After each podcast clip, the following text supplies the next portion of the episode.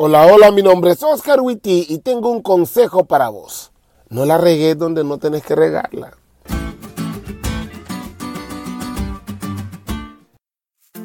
Hace unos años atrás, cuando no tenía que trabajar para comer, un hermano dijo, yo sí doy mi diezmo, pero se lo doy a las personas que más lo necesitan, los pobres. Eso causó un gran revuelo en mi iglesia, porque inmediatamente se hicieron preguntas tales como, ¿es eso correcto? ¿El diezmo se lo puedo dar a quien yo quiera? Y la pregunta más importante, ¿el hermano está pecando al hacerlo? Yo era un niño en ese entonces y no supe en qué terminó todo.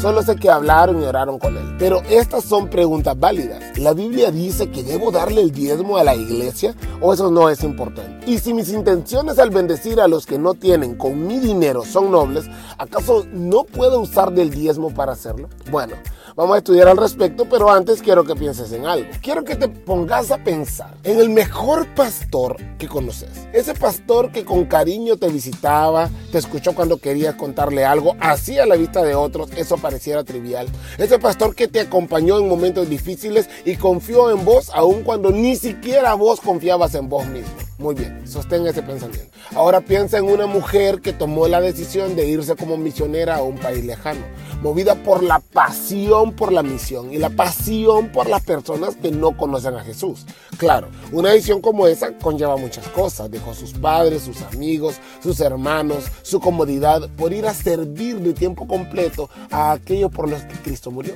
Ahora te hago una pregunta.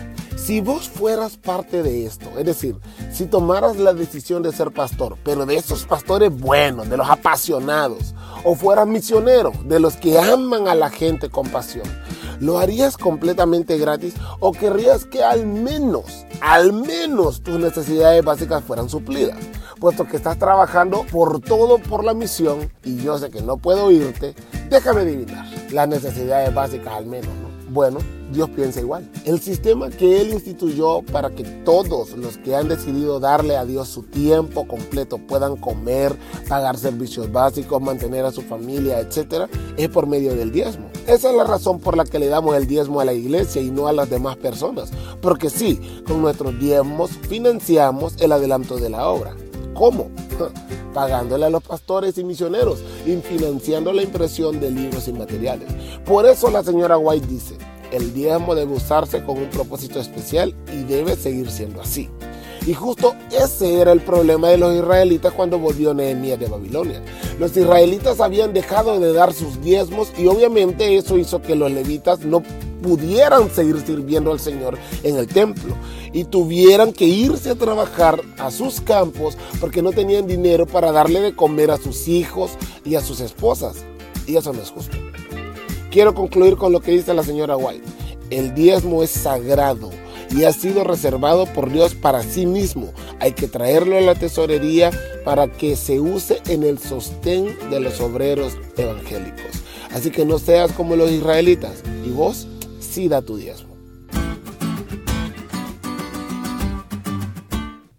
¿Te diste cuenta lo cool que estuvo la lección? No te olvides de leerle y compartir este podcast con todos tus amigos. Es todo por hoy, pero mañana tendremos otra oportunidad de estudiar juntos.